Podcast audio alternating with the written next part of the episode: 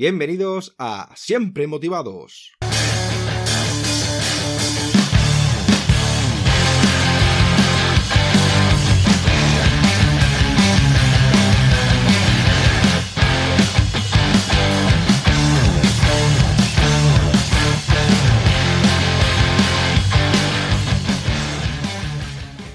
Bienvenidos al podcast de Siempre Motivados. Me llamo David Peña y soy creador de siempremotivados.com.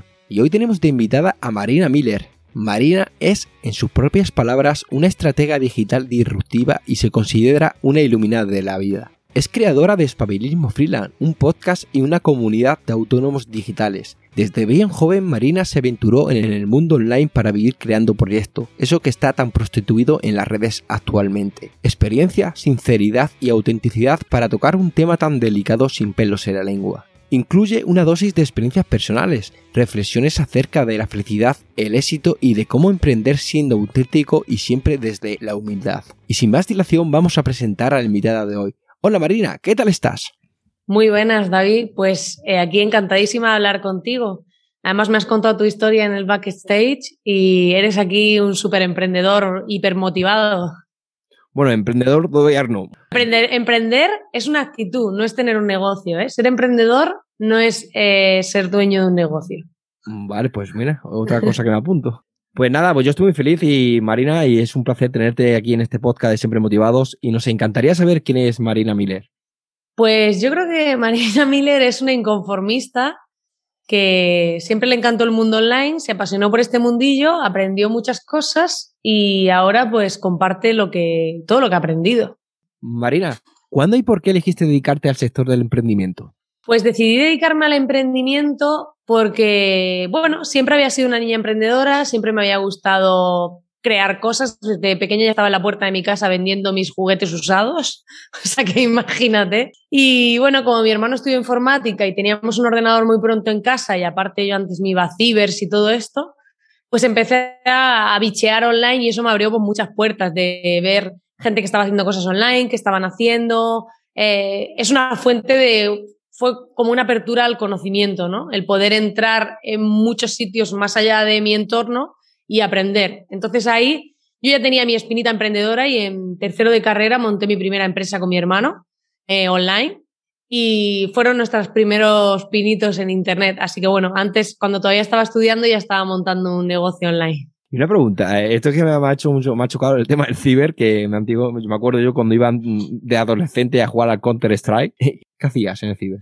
Chateaba por los chats y jugaba al Counter Strike. Ah, pues lo mismo que yo.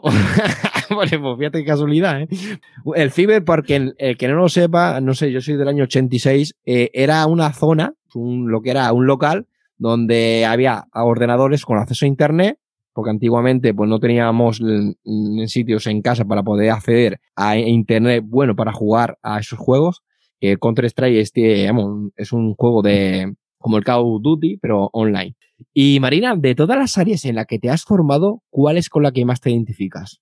¿Con cuál me identifico más? Me he formado en tantas cosas que no me podría identificar con una, porque em, soy una persona muy inquieta, entonces me gusta aprender de muchas cosas distintas y tengo etapas. Hay etapas que estoy más enfocada en un área, hay etapas que estoy más enfocada en otro. Una época que me dio más, por ejemplo, por el tema de automatización.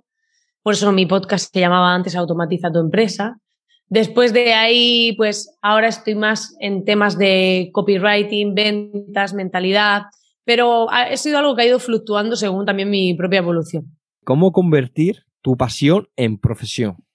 Pues yo creo que es que eso no se convierte. O sea, se trata de que si te dedicas a algo que te apasionaba antes, pues la clave es encontrar eh, eso que te apasiona y si puedes convertirlo en tu profesión, pues para mí eh, funciona más al revés. Es como cómo convertir eh, esa pasión que tú tienes, pues al final cómo darle salida para resolver una necesidad.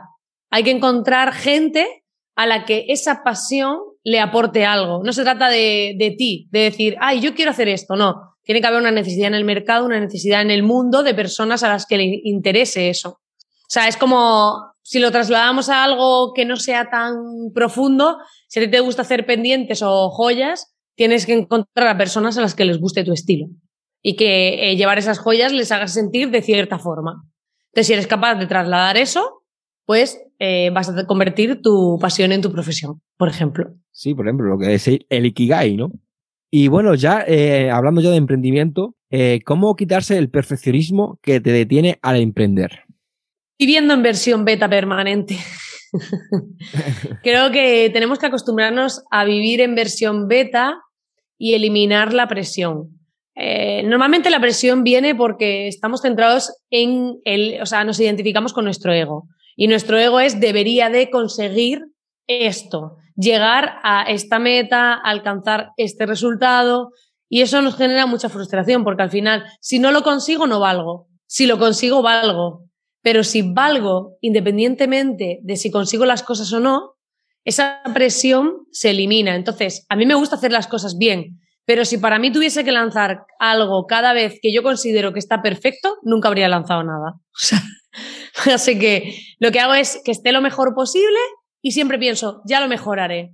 Porque da igual lo que haga, por más perfecto que lo haga, que cuando pasen unos meses o un año o dos años, lo miraré y diré, joder, lo que hice. Ahora sé mucho más y lo podría haber hecho mejor. Pues al final forma parte de la evolución. Creo que es Em, ser compasivos con nosotros mismos, permitirnos equivocarnos.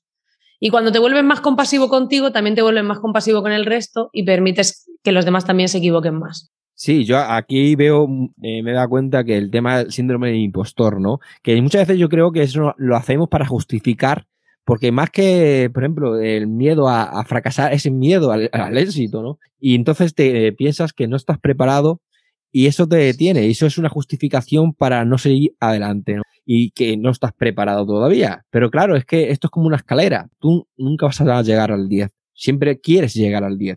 Es como decir, tú tienes una, una, pareja y te dice 0 al 10, ¿cuánto me quieres? No le va a decir un 9, le vas a decir un 10, ¿no? Por lo mismo, tú tienes que siempre a por el 10, pero el 10 nunca lo vas a conseguir, porque es imposible.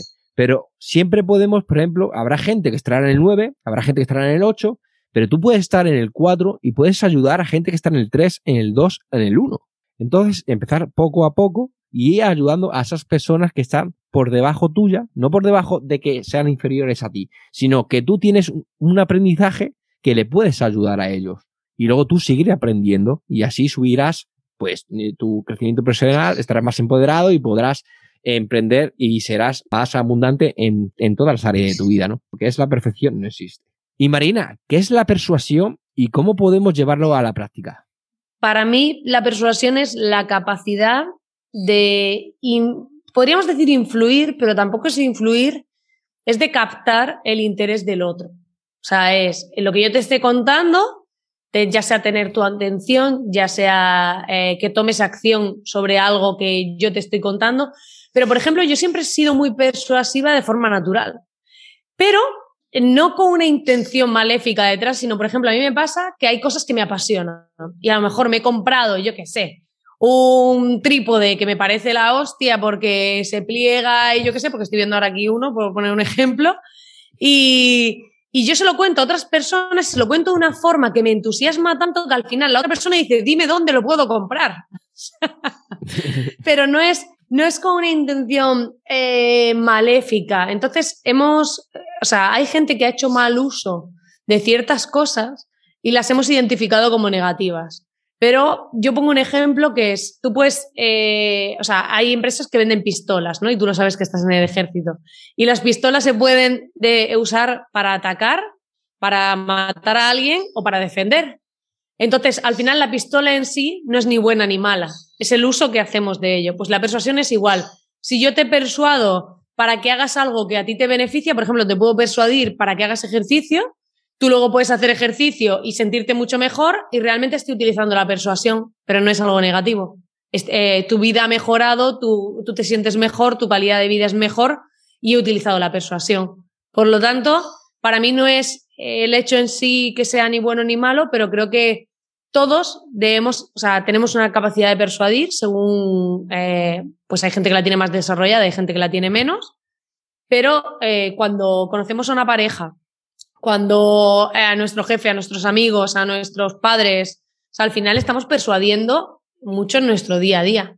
Y tenemos que ser conscientes de que esa habilidad se puede desarrollar si entiendes mejor la psicología humana si entiendes mejor qué nos motiva y si entiendes mejor cómo pensamos. Nadie domina a nadie. Eh, tú decides si aceptas eso, si te persuade o no. O sea, hay personas que son súper persuasivas, pero tú dices, a mí me puedes persuadir de todas las maneras que quieres que yo no accedo a eso. Entonces, sí que creo que se debe entrenar eh, a la hora de saber, sobre todo, transmitir los mensajes. Por ejemplo, cuando vendes un producto, cuando vendes un servicio, cuando vendes algo, es importante saber hacerlo, pero no de cara a engañar a la otra persona, sino saber transmitirle el valor. Porque hay gente que tiene cosas muy buenas, pero por no saber persuadir, por no saber transmitir el valor, no las vende y no ayuda a toda la gente que podría ayudar porque no saben transmitirlo. Entonces creo que sí que hay que entrenarlo eh, para hacer un buen uso de él. Pero, al final es, eh, como te digo, no es la acción en sí.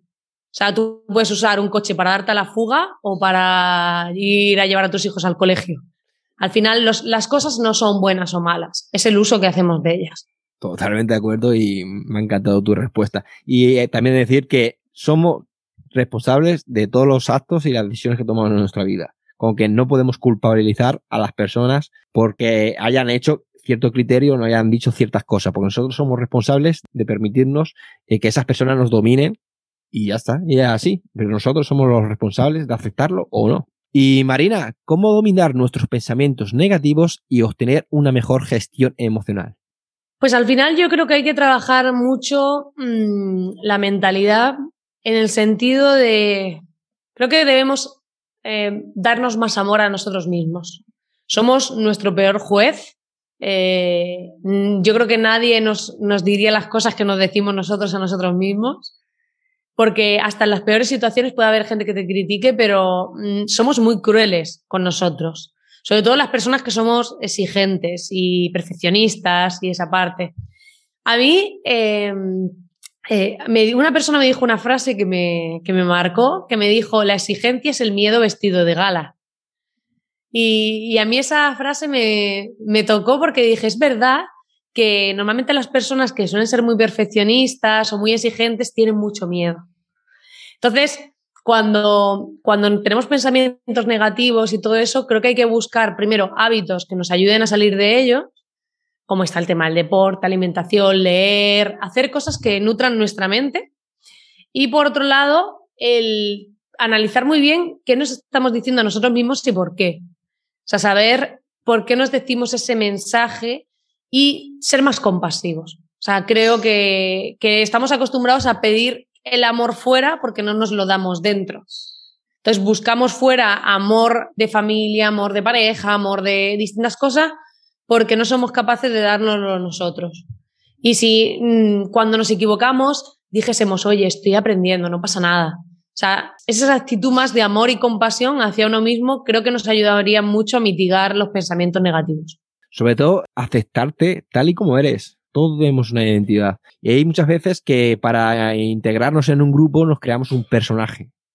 Y ya no somos nosotros mismos. Pero el tema de los pensamientos es vivir en el presente. Si tú vives en el presente, no vas a estar tan involucrado en el tema del pasado, porque siempre que miramos hacia el pasado, ¿por qué siempre nos enfocamos en lo negativo? ¿Por qué no nos enfocamos en las cosas que hemos hecho, que hemos logrado, todo lo que hemos alcanzado? Pero siempre nos enfocamos en lo negativo. Igual que el miedo es imaginación sin dirección. El miedo está ahí y es bueno tenerlo, porque si tienes miedo es porque estás saliendo de la zona cómoda, estás haciendo algo, estás saliendo ahí de tu zona de confort. Siempre es bueno tener miedo. Lo que pasa que en esta vida hay que tener varias opciones, varias alternativas, porque una opción no es una opción, dos opciones es un dilema, A o B. Tres opciones o más sí son opciones. Entonces, para tema de mirar hacia el futuro, ¿eh? porque siempre estamos mirando al, futuro, a un futuro incierto, donde hay incertidumbre. Por eso, muchas veces, cuando hay que tener unos principios, unos valores, para que cuando nosotros queramos hacer algún objetivo, ¿no? Meta, lo que sea, ¿no?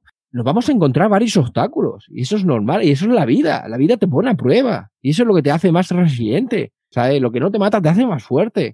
Pero hay que tener varias opciones y varias alternativas porque esto es como un coche, ¿no? Tú pones el GPS y te pone varias rutas hacia la ruta que quieres ir. ¿Qué pasa? Que si coges una ruta y esa ruta hay un accidente o, que esa está en construcción, eh, ¿qué pasa? ¿Que te tienes que otra dar la vuelta o tienes que esperar el atasco? No, vos, vamos a elegir varias rutas, a ver cuál es la que me viene mejor y ahora a raíz de ahí empiezo, pues decir, esta mm, ruta me viene mejor o no me viene mejor. A lo que voy, que en esta vida hay que plantearse que la incertidumbre siempre va a estar ahí. El miedo es normal y es bueno tener miedo porque quiere decir que estás haciendo cosas, estás saliendo y estás, eres una persona aventurera, pero tienes que tener varias alternativas, pero sabiendo que hay varias alternativas para lograr ese objetivo y comprometerte con eso, sobre todo compromiso pero no pararte en el primer obstáculo, no. Si ese obstáculo no te, detiene, vamos a coger la otra opción que me venía mejor.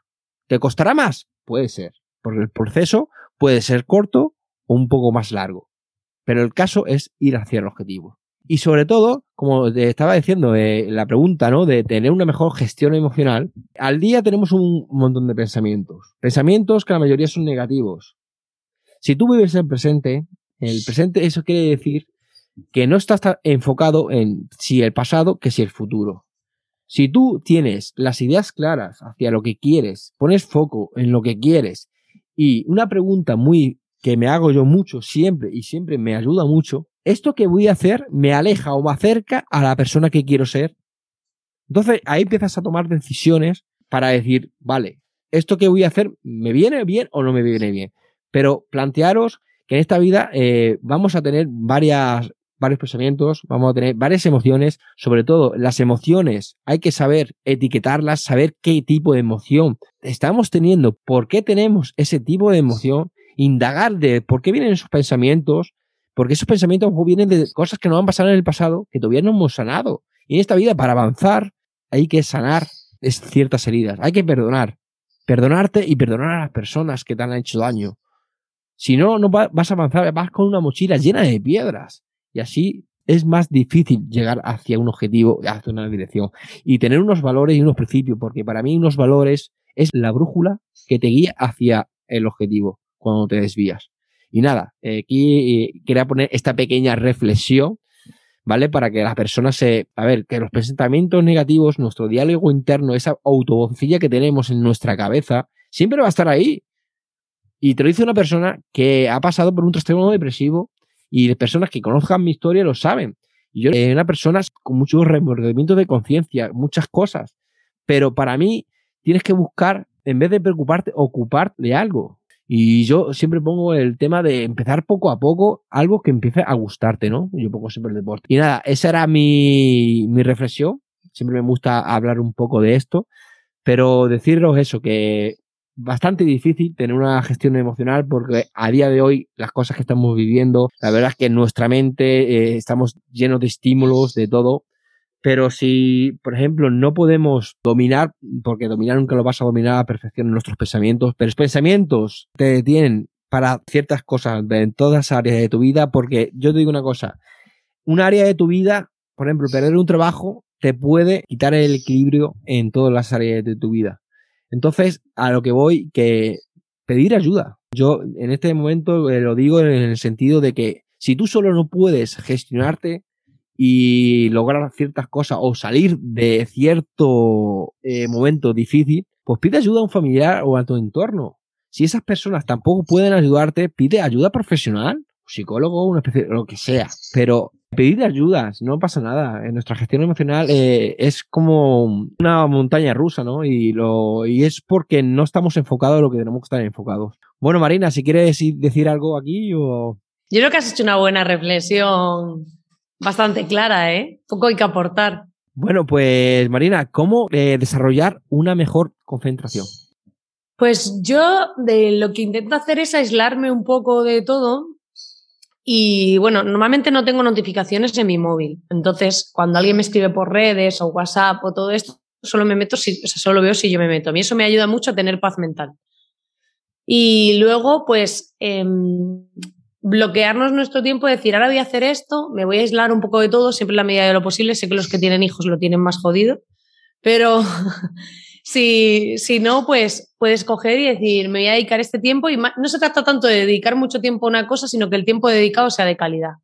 Entonces, para temas de concentración hay un montón de técnicas que si Pomodoro, que si no sé qué, o sea, cada uno utiliza la suya, para mí la clave es intentar no hacer varias cosas al mismo tiempo porque creemos que podemos hacer muchas tareas a la vez, pero realmente lo que hacemos es un cambio de atención muy rápido entre ellas. Entonces, no es óptimo. Lo suyo es, estoy haciendo una tarea, me concentro en eso, la termino, hago otra cosa y, eh, pues eso, intentar estar solo con una cosa. No, estoy haciendo una tarea, me escribo un WhatsApp a mi primo, le contesto a mi primo, sigo con mi tarea. No, eso no potencia la concentración. Esta pregunta viene eh, idónea. ¿Cómo ser más productivo y priorizar aquello que es más importante? Primero tenemos que tener claro que es importante para nosotros, no que hemos aprendido que es importante. Entonces, em, tenemos que hacer un análisis de nuestras prioridades y eh, en base a eso, yo recomiendo coger y te pones una libreta. ¿Cuáles son mis prioridades? ¿Cuál va a ser la prioridad ahora? Y todas las ideas que te van ocurriendo, porque los emprendedores siempre tenemos mil ideas, todas esas ideas que te vayan ocurriendo, las vas apuntando en esa libreta, pero eh, cuando llega el siguiente momento que has terminado eso, vuelves a decir, vale, de todo lo que tengo a día de hoy, ¿qué priorizo? Y que elimino, porque habrá cosas que a lo mejor ya han pasado una semana y ya no tengan, eh, ya no las quieras hacer. Y siempre volver ahí y no coger y ponerte a hacer distintas cosas, sino estructurarlo de alguna manera, de decir, vale, tengo esta idea, quiero hacer esto, esto, otro, lo voy apuntando, ya sea en una libreta, sea en una herramienta online, da igual. Pero sobre todo ir haciendo esas listas de qué quiero hacer, porque muchas veces nos vienen ideas de cosas que vemos y está guay apuntarlas para que no se olviden, pero no hacerlas en el momento, sino voy valorando. Ahora estoy con esto. Pues hasta que no termine esto, no miro mi libreta. Cuando la mire, vuelvo a priorizar. Y así. Sí, total. Aquí, bueno, el tema del libro de Stephen Covey, de los siete hábitos de la gente altamente efectiva, lo, lo resume muy bien. La verdad es lo que es urgente, lo que es importante y todas las cosas pero sobre todo priorizar eso, como dices tú, de aquello que es más importante para ti y sobre, y sobre todo eh, llevar, por ejemplo, yo lo apunto en una agenda, en una libreta. Eh, lo que tengo que hacer, ¿no? Yo ahora mismo eh, creo que estabas preparando para una media maratón, pues bueno, pues pone ejercicio que tengo que hacer, está esto, lo otro, pero siempre llevando, anotándolo. Yo soy de más antiguo, yo soy de papel. Hay aplicaciones que dime algunas aplicaciones para que la, la gente sepa algunas que le puedan ayudar. Pues, por ejemplo, pues yo uso, pues hay aplicaciones tipo checklist que son sencillas, eh, Todoist, hay distintas, o sea, de checklist solo tienes que poner en la App Store o la, no sé, Google Play es la de Android, ¿no? Eh, tienes que poner ahí nada más que checklist y te van a salir un montón de aplicaciones para poder poner checklist por temáticas y demás. Yo como herramienta más compleja que tiene más paneles y más cosas uso, uso Notion que es, eh, pero es una herramienta más avanzada de productividad, tiene muchas cosas, puedes crear paneles de todo tipo, pero bueno, también hay tutoriales en YouTube. Al final es, yo creo que una checklist sencillita de objetivos, te creas una lista que es como la lista de la compra, pero te pones objetivos y ahí vas poniendo prioridades y luego pues los vas moviendo. Eso es importante que has dicho, tener objetivos, porque si no tienes objetivos, no creas ninguna lista. Y Marina, ¿cómo tener más confianza en nosotros mismos? Pues yo creo que la confianza, a mí por lo menos lo que me ha pasado es que tenía mucho miedo a muchas cosas y mientras más te expones, te vas dando cuenta que no pasa nada tan grave. Es decir, cuando tú ves a esta gente famosa que le atacan un montón de haters es porque llegan a, muchísimas personas. Pero cuando tú llegas a un grupito pequeño de gente y empiezas a exponerte, puede haber uno que te critique, pero no pienses que vas a tener ahí a todo Dios diciendo, ¡buah! Me parece una mierda. O sea, cuando, yo creo que cuando eso llega ya estás, empiezas a estar más preparado. Porque como tú vas subiendo, tú vas haciendo cosas y cada vez tienes más visibilidad. Y mientras más visibilidad tienes, al final mm, el número de haters aumenta, porque claro, más visibilidad tienes. Y, y yo creo que la clave es que conforme te vas exponiendo también ves la compasión de la gente. Yo he hecho podcasts donde he desvelado miedos que yo tenía o inseguridades o cosas que me han pasado y en vez de recibir mensajes de antorchas tiradas a mi puerta, eh, recibí mensajes de apoyo, de, oye, a mí también me ha pasado, Marina, creemos en ti, venga, sigue haciendo lo que haces. O sea, al final eh, es más tu voz interior la que piensa que va a ser catastrófico que la realidad. O sea, mientras más te expones, más cuenta te das de que no pasa nada. Y ahí es cuando también te aceptas a ti más. Y yo creo que cuando, eh, o sea, yo he tenido mucho miedo a todo porque tuve una etapa que estaba muy hundida, tenía miedo a todo hasta subirme en un autobús. Por eso ahora cuando la gente me ve me piensan que yo soy muy segura, pero no siempre fui tan segura. Y, al final eh, también tengo mis miedos, también tengo mis inseguridades, pero lo que hago es enfrentarme a ellos. ¿Que me da miedo a salir en un vídeo, me siento incómoda haciendo tal? Lo hago. El otro día se lo decía a mi pareja, digo, eh, hice un directo que estaba en la cinta de correr. Además, me hice un plano desde abajo, salía fatal, me veía gordísima, me veía horrible. O sea, me vi horrible en todo el directo. Pero dije, eh, a mí no me gusta, por ejemplo, salir con coleta, porque no me gusta, tal. Y lo que hice es, todo lo que no me gusta, lo hice. ¿Por qué? Porque no era para, mm, no, no era para que le gustase a nadie, era para superarme a mí, para demostrar que no pasa nada. ¿Y sabes lo que pasó? Nada. o sea, no hubo ninguna diferencia, nadie me dijo nada sobre eso y al final te das cuenta que los miedos están en nuestra cabeza y solo podemos ser más seguros de nosotros mismos enfrentándonos a nuestros miedos y viendo que somos capaces de hacer más cosas de las que pensamos. Sí, sí, totalmente de acuerdo. Y la verdad es esa, lo que queremos dar siempre la mejor imagen. Eh, y que, claro, y tenemos el miedo siempre de que haya una persona que nos quiera decir algo. Pero también hay que ponerse en la situación de la persona que te está diciendo cosas malas o te está poniendo críticas eh, destructivas. ¿Qué estará pasando en ese momento a esa persona por la cabeza? Que también que esa persona el mensaje que tú has dicho en ese momento, pues la ha captado de una manera porque está pasando por un mal momento y te ha dejado ese mensaje. Que luego, esa persona más adelante, pues piensa de otra manera, ¿no? Que también hay que decir eso, ¿no? Pero es como tú dices, lo hacemos por nosotros, para quitarnos ese miedo, ¿no? Yo creo que, eh, yo creo mucho en la ley del espejo. Entonces, cuando alguien te está criticando o te está atacando, normalmente es porque esa persona eh, no se siente bien con su vida o hay algo que tú le estás mostrando de sí misma. Yo sé que esto es un poco místico, pero yo me he dado cuenta porque cuando a mí algo me frustra, yo tuve un mentor que me decía, si algo te, te, molesta a ti y existe otra persona en el mundo a la que eso no le moleste, es un problema tuyo. Entonces tú dices, yo estoy en la calle y a lo mejor hay un niño gritando a mi lado, por poner algo. Hay gente que le molesta mucho los niños, ¿no? No es mi caso, pero imagínate que hay un niño gritando al lado. Yo podría estar tan tranquila con ese niño gritando a mi lado y hay otra persona súper histérica. Al final, esa persona podrá tener un problema con un tema de tolerancia. Pero no es el niño. El niño solo despierta lo que tú tienes dentro. Pues igual pasa cuando tú estás hablando con una persona y tú a lo mejor te expones o atreves a hacer un vídeo que otra persona no se atreve a hacer. Va a verte y dice, va, menuda flipada, que se creerá, se mira lo que está diciendo. Yo cuando, cuando no me atreví a hacer muchas cosas y cuando no era capaz de, de hacer todas esas cosas que yo realmente quería hacer, me dedicaba a criticar a los demás. Hoy en día intento criticar lo menos posible porque soy más consciente de que he avanzado y de que cada uno lo hace lo mejor que puede y lo mejor que sabe. Entonces, mientras más avanzas tú, menos eh, frustrado estás. Entonces, menos frustración das a los demás. Yo siempre veo que los que más critican al final son la gente que mm, realmente su vida le gusta menos o está haciendo menos lo que quiere. Entonces, cuando ven a alguien que lo está haciendo, les da rabia. Pero cuando tú estás haciendo lo que quieres, ya no te apetece criticar.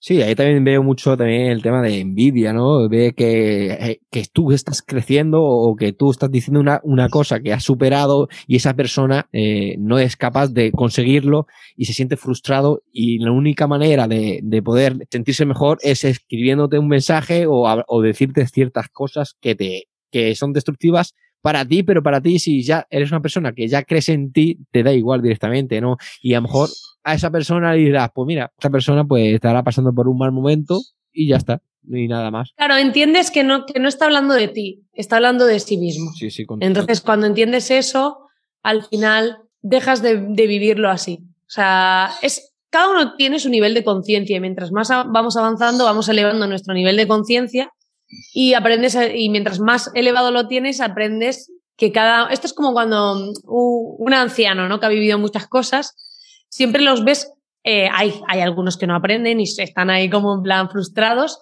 pero los ancianos para mí sabios, si tú te das cuenta, cuando tú hablas con ellos, tú le estás contando algo a lo mejor que a ti te preocupa, que a ellos les parece una chorrada, pero eh, te miran con compasión, entienden que estás en ese momento y entienden que tienes que pasar por eso. Y no te intentan ni siquiera convencer. A lo mejor te pueden dar un consejo para acompañarte en ese proceso, pero ya está. Entonces, eh, para mí los niveles de conciencia son un poco eso, no solo pasan con la edad, sino según cada grado de conciencia que tiene cada uno, pero mientras más elevado tienes tu nivel de conciencia, más compasión sientes hacia las personas que están más frustradas, más perturbadas, más angustiadas. Y Marina, ¿cómo ser más ambicioso sin perder la humildad ni la humanidad? Yo creo que tenemos que tener logros. No habría que potenciar la ambición, porque precisamente creo que, que lo que más hay es ambición. No creo que sea que haya algo que haya que potenciar, pero sí que creo que, mm, que hay que ver cómo, por lo menos mi visión, es hacer las cosas mmm, que te llenen, o sea, hacerlas desde el alma, por así decirlo. Sería como, yo he estado muchas veces en los objetivos y sabes lo que pasa, que cuando he hecho las cosas solo por cumplir un objetivo, cuando lo he conseguido, he sentido el mismo vacío que tenía antes. Y encima he sufrido un montón hasta conseguirlo.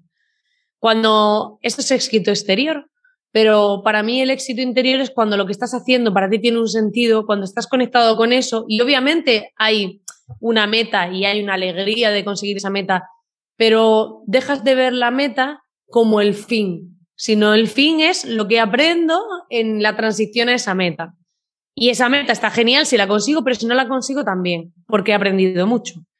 Yo sé que esto es muy difícil, o sea, es súper difícil. Yo lo sigo trabajando, no siempre lo consigo, ¿eh? Pero mi meta es aprender a disfrutar el viaje hacia la meta. Hombre, eh, de mi punto de vista, eh, eh, tienes que disfrutar el proceso. habrá días mejores, menos mejores, pero ¿de qué vale ir a hacia un objetivo si no estás disfrutando del, del momento? Porque la ambición es sí es buena, claro que es buena, porque eso es lo que nos hace crecer y ser más empoderado, ¿no? Pero a lo que voy que si tú no tienes ambición en la vida, en el sentido de, joder, siempre queremos aspirar a algo más, siendo ético, ¿no? Pero que a lo que voy es eso, siendo, tener ambición, pero sabiendo que esa ambición, como he dicho antes, te va a acercar o alejar de la persona que quieres ser.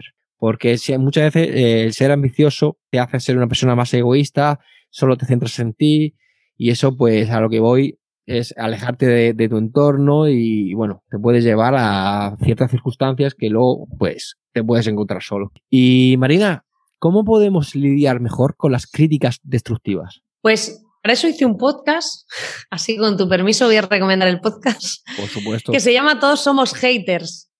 Porque creo que, que cuando entendemos que todos en algún momento hemos sido haters, eh, pues eh, comprendemos mejor el, como te decía, pues desde dónde hacemos las cosas, ¿no? Va a haber gente que, que nos va a mostrar esa parte de, sí mismos atacándonos a nosotros y lo único que tenemos que entender es eso, que no va la película de nosotros y que eh, si una persona te ataca es porque no está bien consigo misma o porque hay algo que tú le estás reflejando y algo que tú le estás mostrando que no le gusta.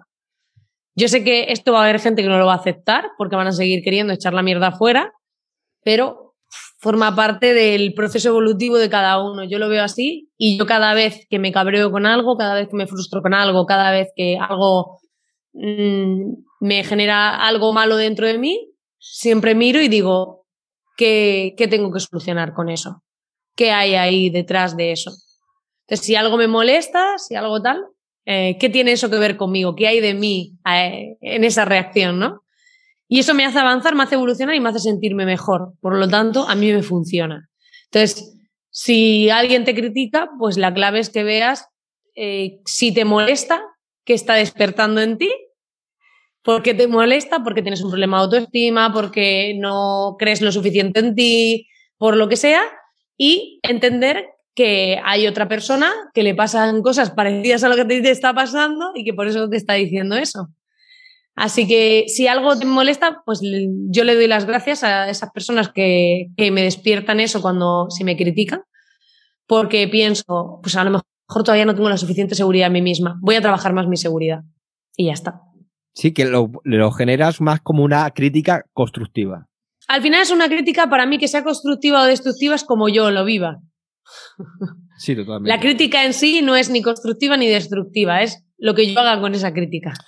Sí, a ver, a lo que voy, por ejemplo, la destructiva es la que va la persona, por ejemplo, a, a insultar insultar de manera despreciable. Porque hay críticas y críticas, ¿no? Pues, habla, por ejemplo, a mí me pasa mucho, porque yo soy una persona, pues, muy activa, con mucha energía y hago bastante rápido. Muchas veces me como las palabras. Ahora ya lo llevo mucho mejor, lo llevo mucho mejor. Y es lo que voy. Muchas veces en el podcast, algunas veces me lo han dicho, digo, pues, ¿sabes lo que tienes que hacer? Y yo, pues, pon 0,5, te bajas la velocidad y ya está, me escuchas mejor y ya está. Pero a lo que voy, esas críticas son constructivas porque yo me ponía aquí antes, cuando hacía el podcast, me ponía un papel.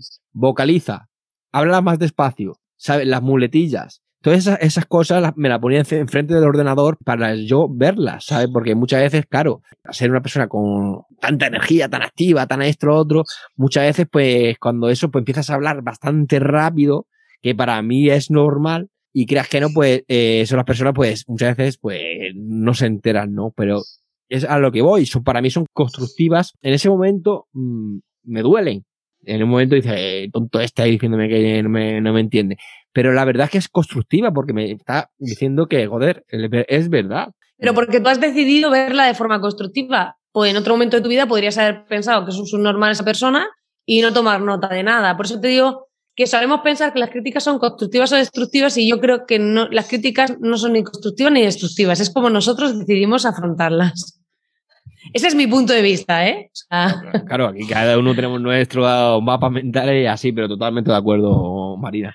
¿Cuáles son los problemas o inquietudes más frecuentes de las personas que se ponen en contacto contigo?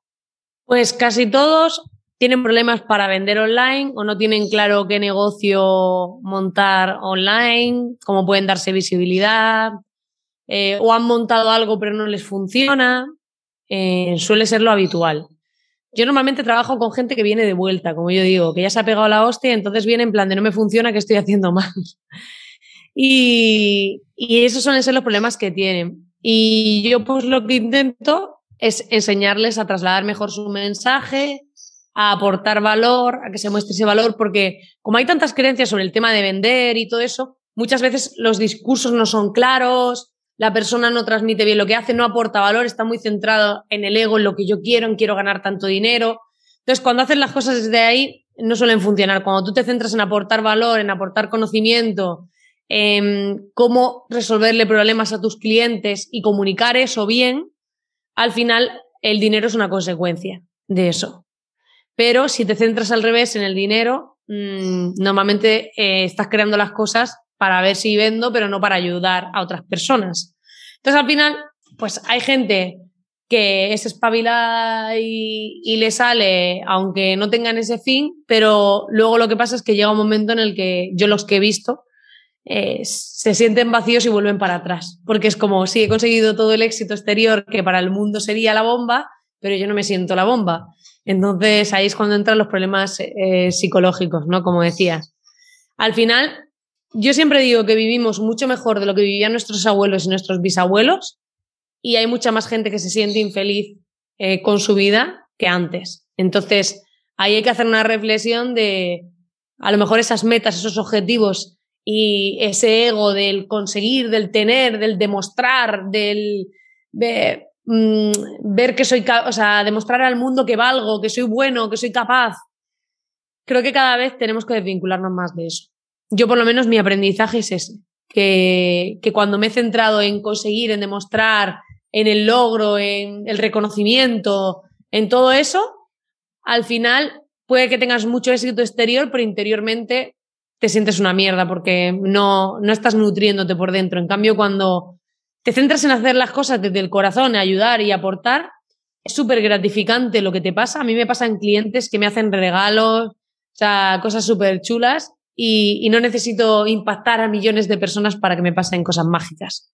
Me ha encantado tu respuesta, totalmente de acuerdo. Y es por eso que es que, el, a ver, el, el dinero es un medio de intercambio, no es un fin. La mayoría de las personas que tienen tanto éxito y se suicidan, porque esas personas muchas veces están enfocados más en los demás que en sí mismos. Entonces, ¿qué pasa? Que dan tienen un personaje, por ejemplo, tenemos el actor Robin Williams, tenemos, eh, por ejemplo, yo que soy rockero eh, de heavy, eh, Chester Bennington de Linkin Park, personas que son exitosas en su área y por qué esas personas han llegado y se han suicidado. Son personas que, que están en la cima. La cima del éxito exterior, no del éxito interior. Yo creo que hay gente que sí que tiene los dos. Es decir, no significa que no puedas tener mucho dinero. Puedes tener mucho dinero y sentirte muy bien porque estás ayudando a mucha gente. O sea, se puede conseguir eso, pero creo que la clave es desde dónde lo haces. Si tú haces las cosas por ayudar, si haces las cosas centrándote en qué necesidades tiene otra gente, en cómo puedo resolverlas, en hacer las cosas desde el corazón, hay gente que de repente dices, Dios, qué éxito tiene, lo ha petado y no tenía nada, pero porque realmente lo ha hecho desde ahí. O sea, y otra gente lo consigue igual, pero se sienten vacíos. La clave es que no te llegue ese momento y te sientas una mierda y te sientas vacío, porque lo has hecho desde el lugar equivocado. Entonces, para mí es súper importante tener éxito interior y exterior, no solo éxito exterior, porque ahí es cuando te pasa lo que tú dices. Gente muy famosa que se ha suicidado y aparentemente tenían la vida perfecta. Pues tan perfecta no sería. En esta vida hay que estar, seguir evolucionando, seguir creciendo como persona a nivel personal y a nivel profesional y luego, pues, eh, a nivel personal sigues creciendo y a nivel profesional, pues, con tus conocimientos que estás adquiriendo, estás ayudando a otras personas. Pero claro, por eso digo que, tú cuando llegas a la meta, la meta no termina, sigues. Has terminado una meta, sigues creciendo, has pasado un escalón del 3 al 4, ahora voy, a por el 5 y así, con, así constantemente. Pero claro, ¿qué pasa? Que esas personas, pues, llegan a la cima y se quedan estancadas y ya pues dicen, tengo mucho dinero, pero no tengo, no tengo ganas, no tengo ambición, no tengo propósito, no tengo cosas de esas, ¿no? Y yo creo que muchas veces llega esos momentos psicológicos, ¿no? Y la verdad es que es una pena. Lo importante es saber que en esta vida hay que seguir evolucionando y no estancarte. Y Marina, ¿qué recomendaciones o consejos nos darías para poder dejar de estar más cansado y tener más energía en nuestro día a día, ya sea física y mentalmente? Buenos hábitos, disfrutar mucho del, del, presente. Hay mucha gente que creo que se ha centrado en la jubilación, en trabajar mucho. Creo que ha sido el error de la generación de nuestros padres, porque luego vemos, yo últimamente además veo mucha gente que ha fallecido de poco después de jubilarse y todo eso. Y al final es una vida de sacrificio para una supuesta recompensa que, que llegará algún día, ¿no? Y hay gente que llega, unos no llegan y otros llegan, la disfrutan un poco y ya. Y yo creo que, que tenemos que tener tiempo de todo. Tenemos que tener tiempo de trabajo. A mí me encanta mi trabajo, pero también me gusta tener tiempo de desconexión, de ocio, tener un estilo de vida que te guste, que cada día cuando te levantes tu vida te guste. Te gusten tus días, te gusta lo que haces, te gusta eh, dónde vives, te gusta todo, aunque haya días que haya cosas que tengas que hacer que te gusten menos, siempre va a pasar. Pero creo que la clave es estar en coherencia contigo mismo y que te guste tu vida, básicamente. Que no estés yendo a un trabajo de mierda que no te gusta nada y te estés amargando la existencia y que busques alternativas para salir de ahí y estar haciendo lo que realmente quieres en tu vida. Lo que más importante, a ver, hoy en día, bueno, tenemos trabajos, eh, habrá pues que, eh, que sí, que nos gusten menos o nos gusten más. Hoy en día, pues bueno, eh, económicamente, pues nos tenemos las obligaciones, porque muchas veces si tienes hijo tienes obligaciones y tienes que ocuparte de esas obligaciones y muchas veces, pues bueno, no podemos como eh, tanto nos pintan aquí hoy en día lo que es la generación esta, ¿no? la sociedad de emprende tal, en, en un mes tal, esto, lo otro. No, hay que ser una persona con mentalidad de decir, bueno, Vamos a ver cómo podemos hacerlo. Pero sobre todo, en esta vida, si yo puedo decir algo, eh, que como yo he dicho anteriormente, tú puedes tener unos planes para la vida y la vida tiene otros planes para ti. ¿Y qué pasa? De un día para otro, esa estructura que has montado durante 30 años se te cae. ¿Y ahora qué? Pues lo importante es tener el valor de la flexibilidad, el ser flexible, adaptarte a las circunstancias y saber que no empiezas desde cero,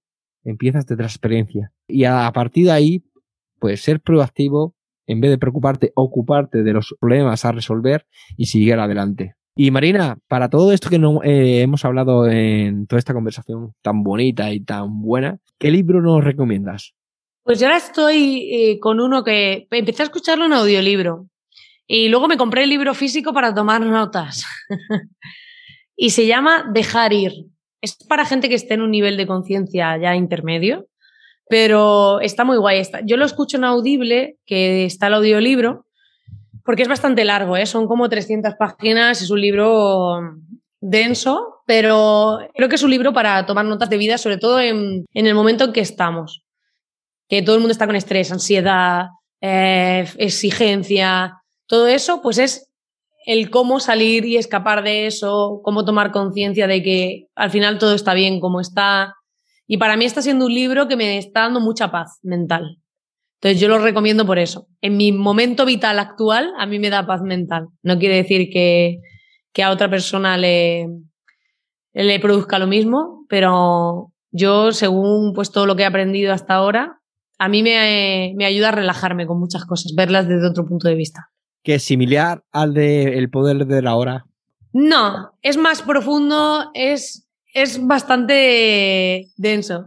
Es eh, El camino de la liberación, es el subtítulo.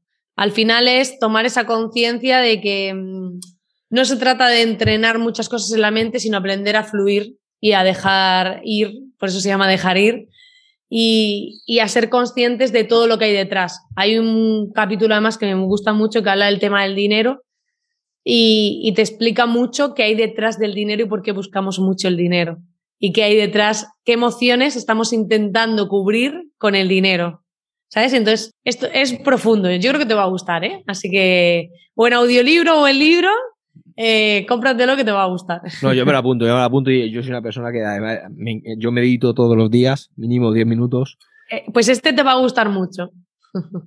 y Marina, ¿qué películas nos recomiendas? Uf, películas. Es que a mí películas me gustan todas las movidas psicológicas. No, no, no, no de miedo, sino de psicología, de temas de psicología. Thriller, y... Sí, sí. A mí, por ejemplo, hay una que me gustó mucho en su momento, que se llama Exam, que ves a una gente en una sala y los encierran y tienen que descubrir eh, cómo salir respondiendo una pregunta, pero no saben cuál es la pregunta. Y entonces toda la película se hace en esa sala y ves la supervivencia, el cómo pensamos los humanos, eh, qué vueltas le damos a la cabeza. Y al final, eh, pues no voy a hacer spoiler, pero el final es muy guay porque te quedas de repente como ese clic mental de Dios, cómo somos, ¿eh? O sea, me gusta ese tipo de películas que me hacen el ver la psicología y el comportamiento humano. A mí eso me mola mucho. La película está así, me, encanta, ¿no? Y yo una buena película para recomendar de aquí, El Guerrero Pacífico, es muy buena. Aunque yo la tuve que ver tres veces para poder comprenderla mejor. Pero es una película que, que te puede, que te va a ayudar mucho para vivir en el momento presente. Bueno, Marina, para terminar, háblame qué planes tienes de futuro, si tienes pensado algún proyecto y dónde podemos contactar contigo. Pues ahora mismo mi plan actual y de futuro es enfocarme en la formación a tope. Eh, he trabajado mucho tiempo tema de clientes para enseñarles a vender online y toda esa parte y ahora quiero poder impactar a más personas. Entonces estoy muy enfocada en hacer formaciones, hacer eventos Ahora tengo un evento el 12 de marzo de formación en Barcelona y online que se llama Enfocados, donde enseño a la gente a crear y lanzar eh, productos, bueno, servicios y formaciones en Internet. Yo estoy enfocado en tema de servicios y formaciones. Y, y la idea, pues, es poder impactar a mucha gente a tomar conciencia de la parte de mentalidad, porque los emprendedores fallan muchísimo en temas de mentalidad. Porque sabes lo que pasa, con que tú tengas la mejor estrategia del mundo, eh, sepas vender de la mejor manera del mundo, si en un momento de tu vida te bloqueas la cabeza y piensas que no vales o no crees en ti, da igual que tengas eh, todo el dinero del mundo para invertir la mejor superestrategia, que si tú no crees en ti, nadie creerá en ti. Entonces, eh, hay que mantener esa mentalidad dentro de esa montaña rusa de los emprendedores. Y por otro lado, he visto a mucha gente con muchísima dispersión probando mil cosas que ven que fulano hace tal, el otro hace cual y todo el mundo se pone a intentar probar de todo. Entonces, por eso se llama enfocados, porque yo voy a enseñar una estrategia que yo aplico, que a mí me funciona, que me ha funcionado con mis clientes, que me funciona con mis alumnos. Voy a explicarla para que la gente se pueda aplicar una estrategia desde el minuto eh, que sale por la puerta, decir, esta es mi estrategia, vamos a hacer ejercicios, ponla en marcha, pruébala y eh, es mi manera de hacerlo y luego le enseño cómo articular pues toda esa oferta de servicios que tienen y formaciones, cómo venderlo en internet, cómo darse a conocer, toda esa parte. Así que van a ser nueve horas intensitas de formación para los online y los presenciales, pero van a dar mucho juego porque va a haber ejercicios, sorpresas y muchas cosas. Así que el que se quiera venir al evento, pues yo encantadísima. Entonces, eh, has dicho que es presencial y online. ¿Y dónde es? Mm. Eh, presencial en Barcelona. Y el online, pues de, donde, de todos lugares, porque me, tengo gente en Argentina que lo va a ver, en Puerto Rico, República Dominicana, de todos sitios. Me han dicho también desde Berlín, desde Londres, eh, hay de todo, pero sobre todo la idea es mm, que hay mucha gente que, que, está haciendo muchas cosas mal, que no ven resultado, que, que quieren vivir de esto del online y no consiguen rentabilizarlo del todo. Y bueno, pues yo a día de hoy llevo más de cinco años viviendo de mi negocio online, trabajando desde mi casa y lo que comparto pues es mi manera de hacerlo, mi visión, mis experiencias y lo que a mí me ha funcionado. Así que quien se quiera venir solo tiene que venirse, ya voy a hacer spoiler, a espabilismo, entra en la web de espabilismo.com barra enfocados o en la propia web hay un banner y demás. Eh, espabilismo.com despabilado. Así que aquí ya sabes, aplicamos eh, el ser espabilado y, buscar otra manera de hacer las cosas, ¿no? Y también que puedes acceder a una gran comunidad de espabilados, que yo soy uno de ellos. Cuéntanos un poco, si quieres, para decir a, a los oyentes cómo puedes eh, acceder a esa comunidad. En la comunidad es solo entrando en la web principal, en espabilismo.com.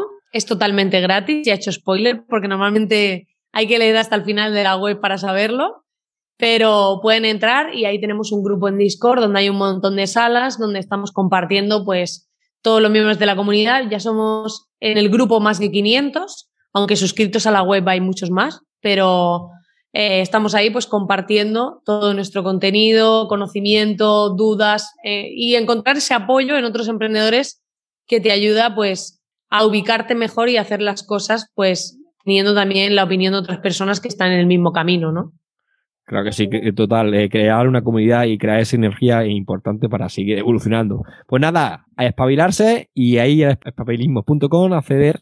Eh, de todas formas, eh, pondré lo que es el enlace de tu página, de tu landing page para el tema del evento de enfocados y aparte también de tu página web. Marina, si le pudieras decir algo a tu yo del pasado, ¿qué le dirías? Que estuviese tranquila y creyese más en sí misma. Muy bien. Marina, ¿tienes que aportar algo más? ¿O decir algo?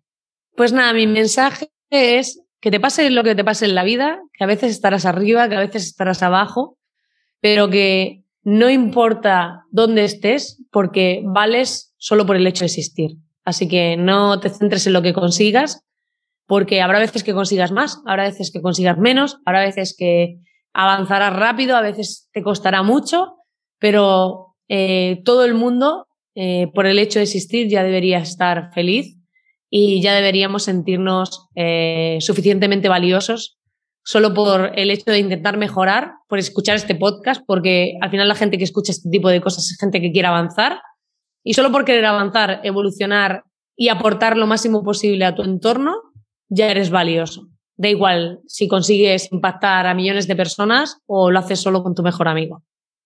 Muy bonito mensaje. Sobre todo, cree en ti, ser, hacer y tener. Pues Marina, muchas gracias por estar siempre motivados. Me ha encantado tu forma de pensar y de ver la vida y te deseo lo mejor. Muchas gracias a ti también. Damos por finalizado la entrevista de hoy. Muchísimas gracias por colaborar en Siempre Motivados. Ha sido un gran honor tenerte y conocerte como persona. Te deseo lo mejor y cuando quieras volver estaré encantado de recibirte de nuevo.